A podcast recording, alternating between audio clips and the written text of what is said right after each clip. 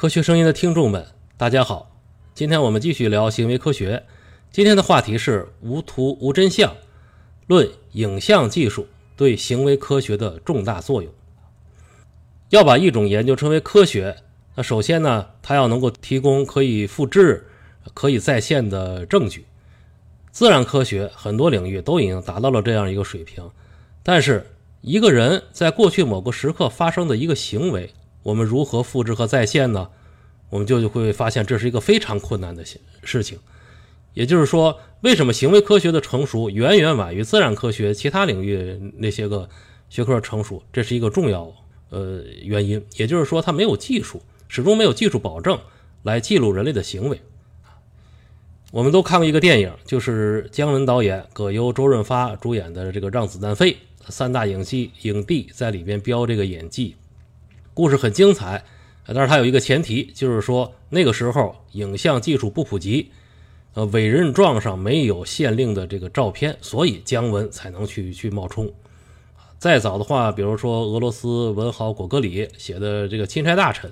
啊，大概也是这个意思。就是说，一个人为什么会在一个遥远的地方被误认为是一个官员，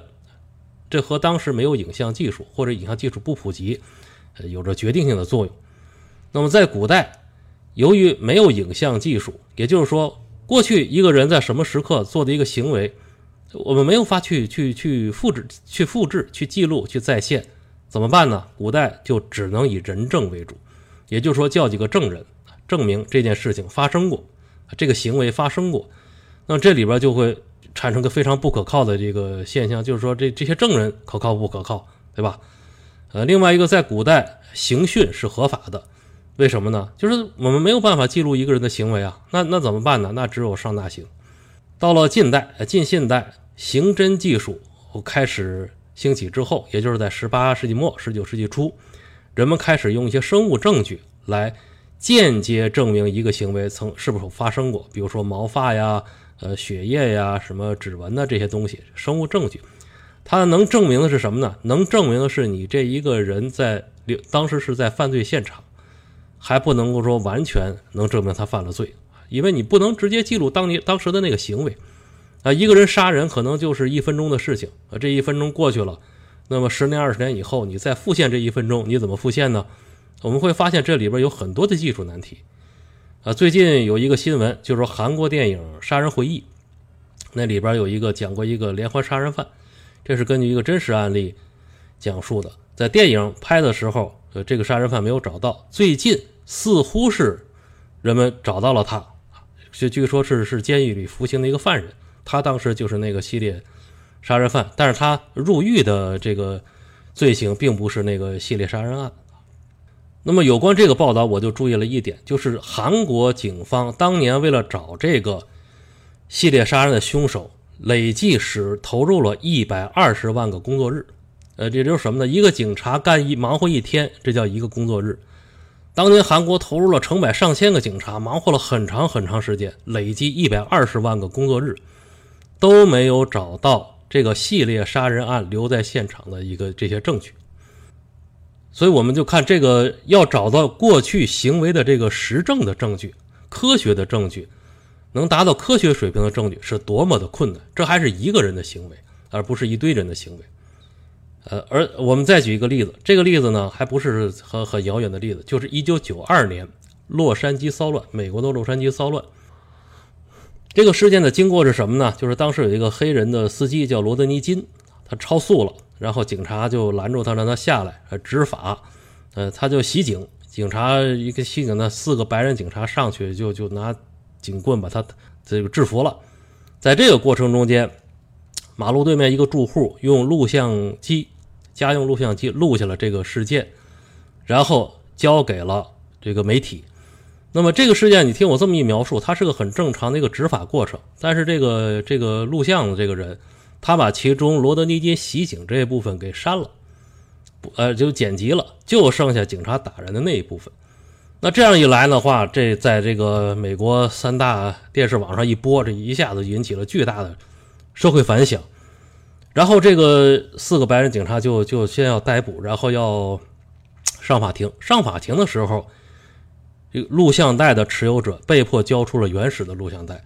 那么法庭一看，那陪审员一看，哦，原来是这么回事这是一个正常的一个执法过程。那么这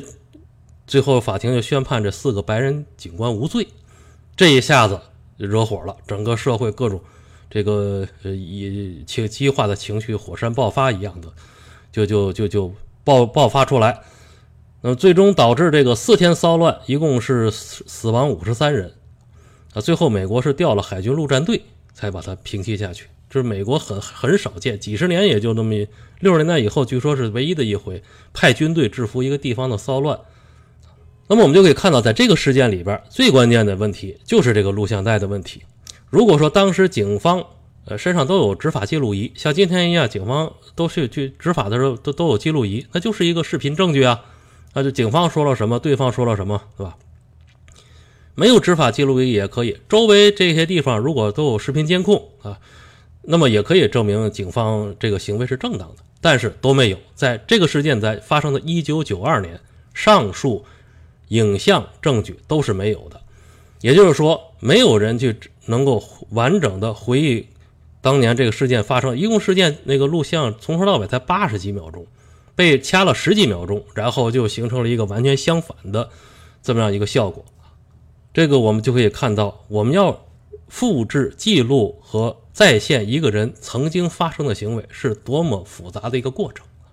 多么复杂的一那么一那么一件事情绝不是说我们研究天文地理，或者是研究石头、研究生物标本这么样容易。那么，这个图像技术在行为研究过的过程中，它是走过了一个非常缓慢的一个道路。早期啊，也就是我们说行为主义的开创开创人巴甫洛夫，他在做经典的条件反射实验的时候，他是用狗啊，把狗拴起来，然后呢，这个给它喂食。后来他发现铃声响起或者灯光响起之后，这个狗，呃，就开始骚动啊，就开始叫，开始闹，然后唾液腺。增加分泌，那么这时候巴甫洛夫就没有记录前者，为什么呢？他当时连照照照相技术他都没有，他只能用文字写下来。这个狗开始闹了，开始什么了？他觉得这个不能成为一个实证的证据，那么他就专门做了一个消化腺的一个造瘘技术，就是我记录消化液的分泌量，呃，这是一个可以复制、可以再现的一个证据。那么后来。在这个有关条件反射理论的介绍中间，没有在讲这狗当时的什么行为。我们可以想象，你这这个狗如果它发现了这个灯光，发现了呃这铃声，呃，它就感觉到了这食物快出现了，它首先它要欢实起来，对吧？但是这个时候在当时不能作为一个客观证据，只能够残忍的给狗呃开开这么一个小手术，用消化腺分泌物来作为证据。到了第二代。行为主义者华生那个时代，这个时候呢，影像证就是说呃视频证据、视频技术还没还还没有进入实验室，为什么呢？很贵，当时不是没还没有电视机，呃只有那个电影技术，用胶片，非常贵，呃一般实验室都是用不起的，当时只有军用实验室这这才能够有胶片。那么华生当时是用什么呢？是用照相，所以华生当时做的大量的动物实验和儿童实验。有有有有影像留下来，但是呢是照片，是不动的，啊，那么他一不不动怎么办？他只能摆拍，有很多其实是摆拍的，啊，或者他拍一些个比较惊惊悚的瞬间。这是说这个实验不是实验的常态，但是他把实验中的最出彩的那部分，用一张定格的照片记录下来了。比如说婴儿的抓握反射，呃，我们生下来的时候，呃，如果大人把手手指头触摸到一个婴儿的手，婴儿会。有一个反射，就是把他手把这个碰到的物体抓起来，这个力量有多大呢？这个力量能把婴儿吊起来，也就是说，大人把自己手抬起来，婴儿会抓着不放，一直到把婴儿的身体拉拉拉到床铺上面悬空。也就是说，我们每个人生下来就有一种单臂引体向上的这么一种能力，但是这种反射能力大概在几个月以后就消失了，所以我们成年人还得还得练才能够练到这个本事。华生当年拍了这么一张照片，啊，把小孩一只拉到大概半米多高，离窗半米多高。这是华生那个时代，只能说间接的、呃局部的使用了一个影像技术。那么在行为科学研究中间，第一个全面使用影像技术的呢，是儿童心理学家叫霍尔，他是美国的儿童心理学家。在上世纪二十年代第一次用电影胶片来记录了他的这个心理实验的过程。但是呢，这第一个它是这不能普及，因为电影胶片很昂贵，记录完之后你要洗印，还要还还还什么？呃，另外一个呢，就是它这里边也没有一些原创性的发现，它设计的这个实验，呃，只是为了把实验过程记录下来，呃，没有从这个视频中间发现了新东西。那么后来，在呃新科研中间，这个视频技术产生重大作用的是在什么地方呢？恰恰是在我们中国，这就是在一九七九年的时候，当时中国突然间呃爆发了一个特异功能热潮，起点就是在。大足县当时是属于四川，现在是重庆，发现了一个小孩儿，他能用耳朵去认字，把纸团塞到他耳朵里边，他能够听到耳朵这个纸这个纸团中间的字。这件事情一报道出来，全国各地不断的发现这样的孩子，不断的有报道，啊，有的说这腋下能识字，有的说脑门能识字。有的说别人把这个纸纸团放到别人的耳朵里边，他在接触这个人体，他还能能识字等等吧，五花八门，无所不有。那么当时呢，就是呃，最开始这些个质疑这种特异功能的人啊，没太当回事儿，就认为这种属于江湖骗术啊，啊，几年就来一次，呃，无足挂齿。但是后来呢，在七九年的这一次。那么，呃，国防科工委、中国科协、呃，北京大学里面都有一些个很高级别的一些个人来来支持，呃，这样它就不是一个江湖的一个体制外的一个现象，它就成为一个科学话题了，呃，成为一个科研课题了。那么你质疑方必须要用实验来证明这是这些东西是假的。那么这样一来，他们就找谁呢？就质疑方首先要找到心理学、生理学和医学部门。因为这些个实验机，这些个学科是直接跟这些特异功能是有关的，啊，其中就有当时中科院心理所参与了这个对特异功能这个调查。那么当时我看过这个记录，呃，就是就是他们当时要把这些人孩子们接过来，接到心理所做实验，实验安排的非常严谨，啊，让孩子们坐在一个空空空空旷的场地中间，周围好几个心理学家盯着他，看看他是不是在中间偷看呢，或者是有什么。造假的这个这个行为，啊，据说这个实验很长，因为小孩那些小孩确实是在偷看，但是他要他要瞄准你这个瞬间，你这这么多人盯着他，他得找你疏忽的瞬间，呃，所以说每次认字啊，他都可能可以做个几十分钟才能才能完，但是这里边就出现一个问题，就是后来我们看到了报告完全是文字版，因为当时是没有影像技术的，完全是文字版。呃，这些个在场的心理学家说，我呃，某号被试在什么时候用什么方式偷看了，某号被试在什么什么方式。那么这样一来，这实际上是用的是人证技术，就是还是他们是作证的。那么反对方就说说你这这个中科院心理所，你本来你们这些人就不相信特异功能，那你们做的证据，那怎么能成为证据呢？所以后来中他们心理所的这些专家们。还还还增加了一些手段，比如说他们在那个纸团中间放了白色粉末，有的是放了玻璃丝啊。这个写这个被试，如果他偷看的时候，他打开的时候，这些粉末会掉到地下。大体上，呃，是能够做到一些客观的证据，但是呢，整个来说没有说服对方，没有说服对方。后来这件事情能够平息下去，是出现了一个判决性的实验。这个实验是由四川医学院做的。他们当时找了十几个自称有特异功能的孩子，然后呢，对他们进行录像，啊，就你你就表演吧，我们也不不这周围也没什么人看着你，就是一台录像，一台一台电视摄像机，整个这十几个孩子做了三百多分钟的录像，这在这些录像里边，这些孩子无一例外的是在作假，这个实验证据是当时解决这个问题的这个判决性实验，但是呢，我们会发现什么呢？就是这个。特异功能这个问题，它并不是一个正常的一个科研话题，就是心理学正经八百的不是要研究这个东西的。当时心理学所的呃中科院心理所的人参与这个调查，然后他们就提出质疑，他说我们心理所不能一天到晚研究这些东西，呃这些东西还是属于你们这个宣传呢，